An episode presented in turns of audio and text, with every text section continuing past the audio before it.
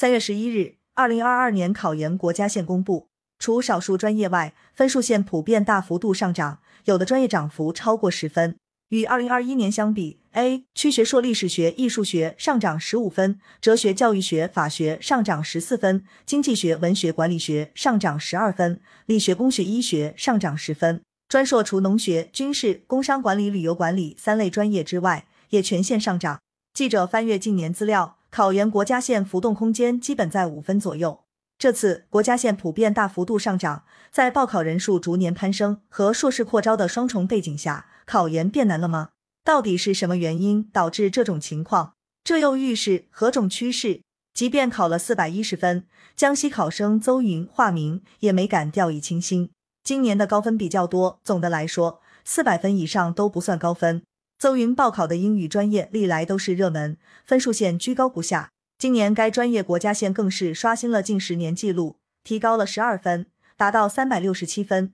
在考研人数迅速攀升的同时，高分层出不穷，竞争越来越激烈。这个问题表面看是教育规模扩张带来的。清华大学教育研究院副教授罗燕分析，当我国高等教育毛入学率达到普及程度时，上大学就失去了曾经具有的社会筛选作用。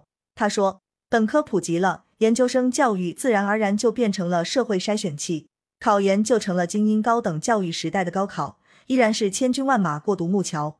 按照教育部的统计，我国高校毕业生人数分别在二零二一年、二零二二年突破九百万、一千万。为了应对紧张的就业形势，相当一部分毕业生选择继续深造，以增加自身竞争力。中国教育在线发布的二零二二年全国研究生招生调查报告显示。近六成考生因为就业压力大，想增强就业竞争力而选择考研。该报告勾画出大部分考生的心理：拿到研究生文凭是为了在就业市场中脱颖而出。考研热度不退，背后有两个因素值得关注。广州大学教育学院副教授谢爱磊分析：一是高校毕业生人数增加，推高了报考基数；二是文凭通胀现象逐渐显现。曾有社会学者质疑普通人对学历提升的追求。认为其并非工作变得复杂，对知识和技术的要求不断提升的结果。谢爱雷表示，现阶段不少人选择借助文凭这一特定手段提升自身的竞争力。从这个角度看，学生们要保持社会地位或实现社会流动，就要不断的追求更高类型的文凭。三月十一日，教育部召开视频工作会议，部署二零二二年全国硕士研究生招生复试录取工作。各招生单位将按规定，在国家分数线的基础上。自主确定并公布本单位各专业考生进入复试的要求。全国硕士研究生招生调剂服务系统将于三月底左右开通。伴随着普涨的国家线，清华大学、浙江大学、哈尔滨工业大学纷纷公布自主划线情况。清华大学应用统计复试线为四百二十分，其中业务一和业务二分别要求一百四十分、一百三十分以上。浙江大学经济学复试线为三百九十五分，高分并不等同于高质量生源。尤其需要关注的是，如何在众多高分考生中选拔出确实具备创新潜力的学生。兰州大学高等教育研究院教授包水梅说，在研究生复试工作中，要督促导师切实参与招生，根据学生的报考材料，对其研究能力进行全面科学评估。质量是研究生教育的生命线，招生选拔仅仅是研究生培养的第一步。在后续研究生培养全过程中，如何保障培养不注水、学位不贬值，是未来我国研究生教育亟待解决的问题。包水梅认为，研究生教育必须处理好规模和质量的关系，既要把好招生质量关，更要严控培养质量关。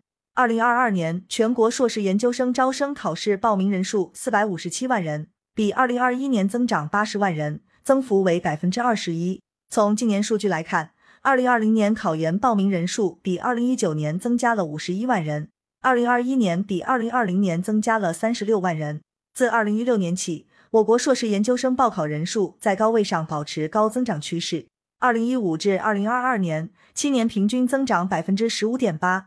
谢爱磊预测，考研的竞争只会越来越激烈，但要谨防考研成为一场焦虑的分数游戏。为了考出更高的成绩，备考漫长而艰辛。而由竞争推高的分数线，只会带来更大的心理压力。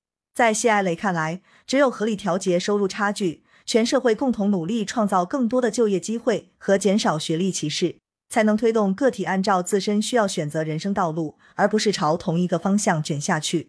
很多国家的高等教育除了分层，在层次内还有丰富的分类，起到了分流的客观效应。市场对人力资源的配置也调节和分流了教育需求。罗燕说，促进高等教育分类发展，建立多元的教育流通机制，是实现人才有效配置、缓解考研过热的根本解决之道。